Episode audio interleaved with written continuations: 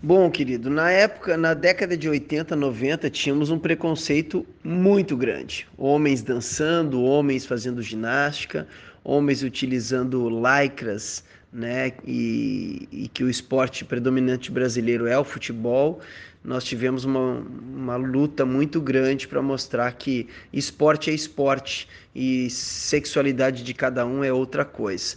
Se teve mudanças até agora, anos 2000, muitas mudanças, é, existe ainda algum preconceito por parte de pessoas que acreditam de pensamento muito retrógrado, uh, mas hoje o mundo é muito mais aberto, né? E, e esse assunto da sexualidade também.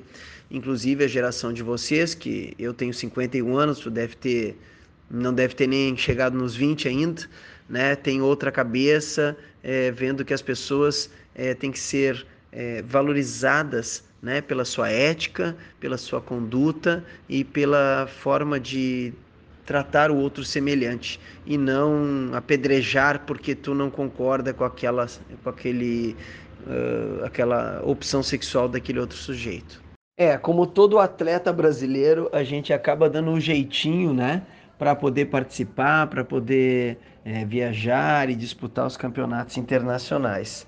Uh, hoje não está tão fácil, hoje está um pouco mais difícil, né? Até porque todos os outros países estão treinando muito e aqui no Brasil não existe um incentivo muito forte para quem é esportista, porque é, a mentalidade tem que mudar. A pessoa como eu, que vivia oito horas por dia dentro de um ginásio treinando, isso é uma profissão, isso teria que ter um, uma remuneração, isso é um emprego, né? E as pessoas acham que o cara está ali fazendo esporte para o seu próprio lazer ou para um divertimento, e na verdade aquilo é uma profissão. A gente busca as medalhas para o nosso país, para o nosso estado, para o nosso município. Então tem toda é, essa, essa proporção aí de, de o que é importante e o que não é importante, né?